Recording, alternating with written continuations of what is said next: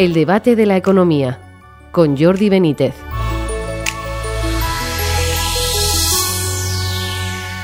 Bienvenidos a una nueva edición del debate de la economía que hoy estará marcado básicamente por el conflicto de Ucrania y sus consecuencias sobre la economía. Para comentarlas tenemos hoy con nosotros a José Ramón Pinar Boledas, profesor, profesor del IES, bienvenido. Muchas gracias, aquí estamos. Y a Fernando Méndez Ibisate, profesor de Economía de la Universidad Complutense, bienvenido. Muchas gracias, bien hallados.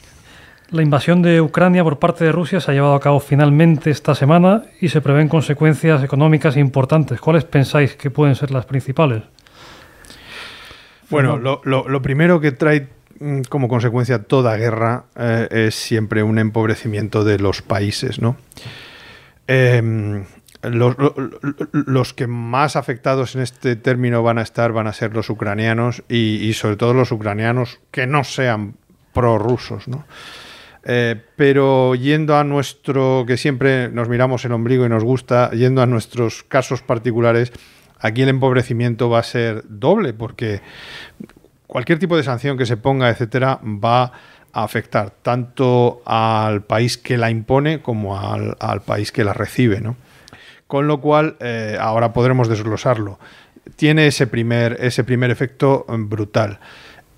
Con una, con una diferencia cuando las personas, las sociedades y las personas sienten ese empobrecimiento, eh, inmediatamente protestan y realizan respuesta.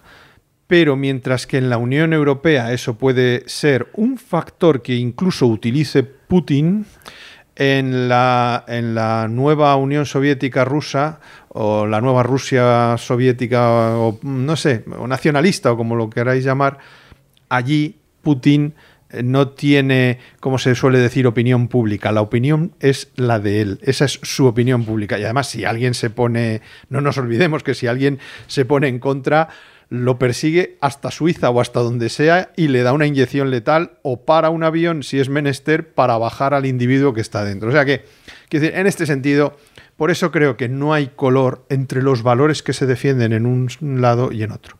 Y otro de los problemas que vamos a tener a, eh, continuación inmediatamente es problemas de inflación que sin embargo no van a poder ser respondidos por este otro primer problema que te, te decía yo del crecimiento con eh, la tendencia que estaban teniendo ahora los bancos centrales de endurecer las condiciones claro. de política monetaria para rebajar esa inflación. Es decir, la inflación se va a hacer más persistente, eh, durante más tiempo, eh, esa rebaja que se preveía para mm, la segunda mitad del año no sabemos si podrá ser, y encima los bancos centrales no solamente no van a luchar contra esa situación, sino que encima van a tener que incluso eh, que financiar o, o, dopar un poquito más el sistema. Más o menos, eso con toda la incertidumbre que tenemos ante la situación tal y como está, que hay muchísima incertidumbre. No hay más que ver cómo se movía hoy la bolsa. La volatilidad era brutal, pero brutal. Pues claro, es que, eh, como dice Fernando,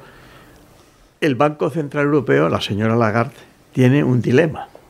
Y el dilema es, si ella ve que la inflación sigue subiendo, ¿qué tendría que hacer desde el punto de vista de ortodoxia de política monetaria? Subir los tipos de interés, eh, aplicar el tapering, es decir, empezar mm. a no comprar bonos de los Estados miembros de la zona euro y, eh, bueno, decir, bueno, pues eh, apretarnos todos el cinturón y, por ejemplo, subir el, el Euribor, y por tanto las hipotecas variables y, y pegar más y, y, subir los precios de los alimentos y la costa de la, y, la, y la cesta de la compra, etcétera. Pero por otra parte, la señora Lagarde, como dice Fernando, está bizca. ¿Qué significa que está bizca? Que por un lado mira a un sitio y por otro mira al otro. Claro. Y entonces, ¿qué ocurre? Que por una parte dice, oye, es que yo también tengo aunque no oficialmente, porque la, la, la, el mandato que tiene el Banco Central Europeo es controlar la inflación, aunque no oficialmente yo tengo que mirar el crecimiento de los países. Y si en la zona euro no hay crecimiento, pues como dice Fernando, pues no tengo más remedio que volver a la política monetaria laxa, con lo cual cema aún más la inflación. Claro. Esto, es, esto, es, este, es el gran dilema del, del, Banco Central Europeo y de la señora Lagarde. No sé, creo que hoy va a hacer algunas declaraciones. Sí, pero, pero fíjate, no solamente eso, si a medio largo plazo empezamos a, a tener repercusiones, em, pues, por ejemplo, los precios de la electricidad, del gas, de no sé qué, nos empiezan a subir aquí en España y en, media Europa. Eh, otro tipo de precios de otras cosas de abastecimientos cereales, etcétera, etcétera, también empiezan a subir. Esto, eh, digamos, no, no es la inflación per se, pero pero digamos, eh, eh, alimenta, por así decirlo, eh, expectativas inflacionistas que van a hacer perdurar. Pues, ¿qué hace la, señora Lagarde? Si la gente empieza a notarlo, Oiga, por ejemplo, el mismo programa de compra de bonos. Sí, lo reduce. Que lo estaba, que lo estaba reduciendo. Que, lo estaba reduciendo, lo mantiene si no lo amplía. Claro. Y entonces los estados de nuevo como en la pandemia, para que sus chicos, sus ciudadanos no lo pasen mal, pues emitimos más deuda. El 120 o el 118 del que hablábamos eh, la última semana pasa a 135 y, aquí y aquí paz y después gloria. ¿Me explico? No, no hace falta ni 150, con 135 ya. Y, quiero decir, y, la pelota se agranda, se empeora, etcétera, etcétera. Todo esto, aparte de otros problemas más inmediatos con motivo de las sanciones económicas o de, las guerras comerciales, etcétera, etcétera. y, luego, hay otro tema, y es, eh, en la película de Schiller, ¿eh? Eh, hay un momento que el, que el protagonista dice una cosa que luego demostró en su vida real, y es, yo solo sé hacer negocios en tiempos de guerra. ¿Por qué? Porque el, tipo de negocios cambia también, la economía cambia. Y de hecho, Schiller se arruinó varias veces en tiempos de paz. ¿Por qué? Por, pues, por, ejemplo, el que consigue importaciones en unos, en unos momentos en el que hay restricción de importaciones, como pasó con las mascarillas, pues a lo mejor hace negocio. O sea, en el negocio internacional cambian las reglas de juego. Y, cambia tanto la regla de juego que, no, no, sabemos lo que va a pasar. Porque además ocurre una cosa que es diferente de otras crisis anteriores. La Guerra Fría era una guerra entre Occidente y la Unión Soviética y su pensamiento marxista de la concepción del Estado. Pero ahora es que aquí tenemos un tercer elemento, que es China. Si nosotros vemos el Producto Interior Bruto de eh, Rusia, es 1,3, es decir, prácticamente billones de euros, prácticamente lo mismo que España. Si vemos la población son 140 y tantos millones, tres veces la de España, pero como tiene 175 millones, digo, 175 mil kilómetros cuadrados, resulta que la densidad de población es 9 habitantes por, metro por kilómetro cuadrado, cuando en España es 49. Es decir, en teoría, este es un país que no puede aguantar una guerra, digamos, larga, ni financiera, ni por población, ni por quién, quién, se la, quién se la ha financiado. ¿Qué es lo que hizo Putin antes de la invasión? Se fue a hablar con Xi Jinping, el, chino y le dijo, primero, que ya lo sabemos, me das unos créditos puente. Y le dio unos créditos puente para financiar la operación. Segundo, me compras, como me van a prohibir que yo venda el gas y el, petróleo y el trigo, me compras todo el gas, el petróleo y el trigo. Y que conste que sabéis quién es el segundo exportador de trigo del mundo. Ucrania. Eh, le llamaban de toda la vida, ha sido el granero, de, Europa. Ucrania. O sea que a lo mejor el señor Putin financia la operación de invasión de Ucrania con los, con los productos del trigo ucraniano de este año, cosa que ya hizo Stalin. y también se va a ver beneficiado, evidentemente, por las subidas de precios de gas y de petróleo que, que, le va, que le va a aportar una financiación extra. Pero de todas maneras, a ver, eh, eh, eh, decía, decía José Ramón que siempre hay algunos que se benefician en tiempos de... Sí, pero suelen ser los menos, ¿no? O sea, es decir, las poblaciones sufren, los países sufren. a ver, las guerras las guerras, las, las, las, revoluciones son sistemas de, de redistribución bestiales, brutales. Es decir, eh, gente que antes tenía cierta posición, eso lo hemos visto en nuestra guerra, en nuestra guerra civil, que tenía cierta posición, boom, cae y, queda en no sé qué, y otras gentes suben y se hacen muy ricas. Hay otros que consiguen mantener algo y tal, pero esto es evidente. Pero la gran mayor parte de la población sufre. ¿Qué es lo que ha estado haciendo Rusia hasta ahora antes de dar el paso de esta guerra? Eh, se ha reunido, como decía José Ramón, con los chinos, porque ese va a ser ahora su mercado, también incluso en términos financieros, en términos de, finanzas, y se ha reunido con los oligarcas. Porque si los oligarcas rusos, eh, es decir, los, grandes, las grandes fortunas de allí de Rusia, eh, mm, se ven muy perjudicadas por las sanciones que pueda imponer Occidente, entonces algo les tiene que prometer.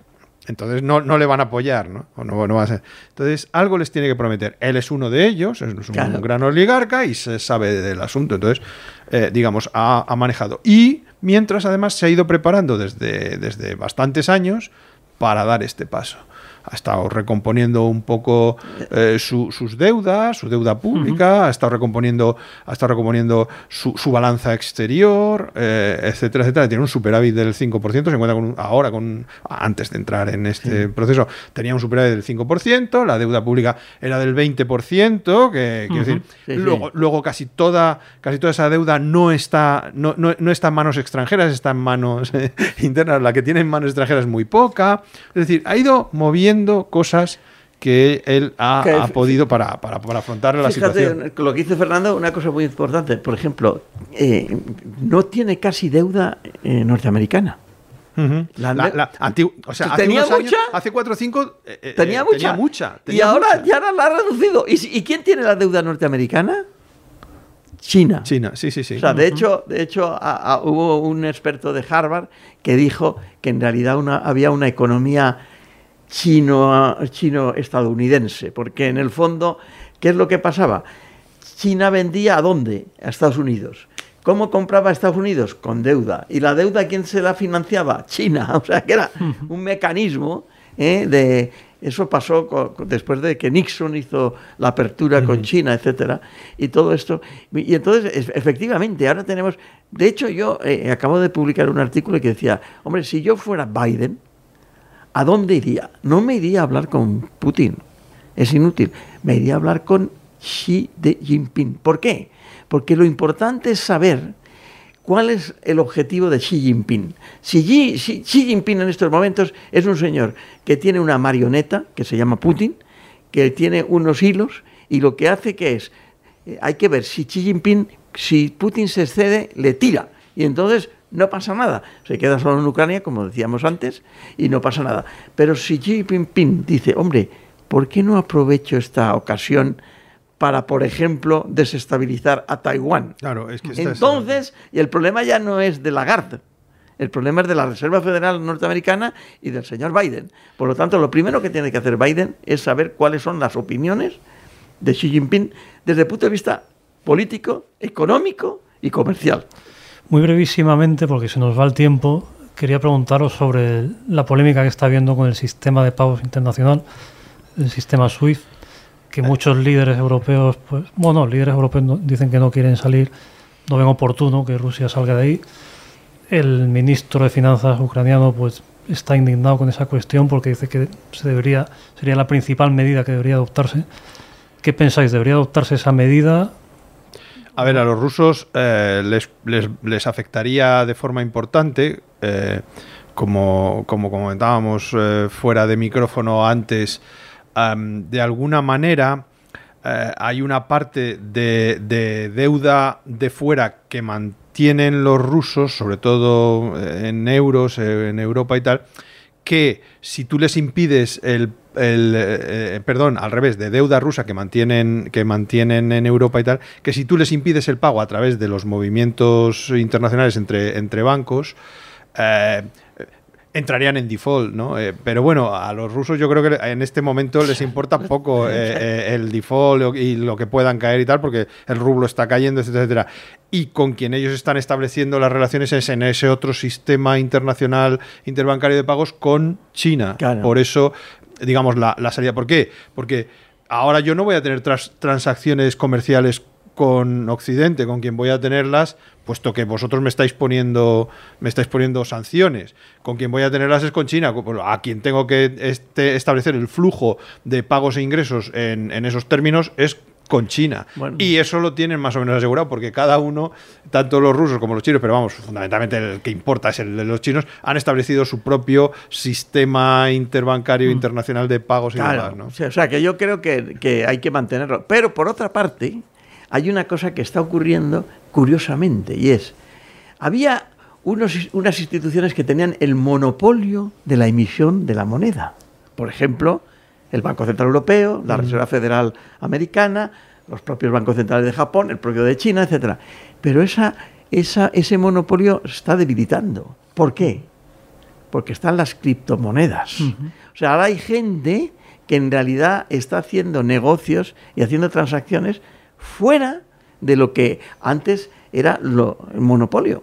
Entonces, claro, una de las cosas que debe estar haciendo Rusia también, me imagino, es utilizando todo el mecanismo de criptomonedas, que en estos momentos, por cierto, está debilitándose. Me parece que están bajando las criptomonedas. Pero eso es un mecanismo también externo. O sea, que si queremos seguir manteniendo de alguna forma ese monopolio que da una cierta estabilidad, oye, pues mira, chicos, yo, yo, yo, yo, sería partidario. Son más las, los las problemas que va a tener la economía internacional sacando a Rusia de ese sistema de pagos internacional que dejándolo. Oye, y el señor, el señor de Ucrania, oye, ah, vamos a ver, si se acaba, ¿cuándo, ¿cuándo se va a acabar la guerra ucraniana? Poco. Y cuando se acabe la guerra ucraniana, pues chico, pues eh, este ministro de, este, de Finanzas de Ucrania, pues lo siento, muy bien, bueno, pues tenemos que acabar este debate tan interesante. Muchísimas gracias, José Ramón Pinar Boledas, Fernando Méndez Ibisate. Gracias a vosotros. muchas gracias. ¿eh? Y a todos ustedes por seguirnos y nos oiremos en una próxima edición del debate de la economía.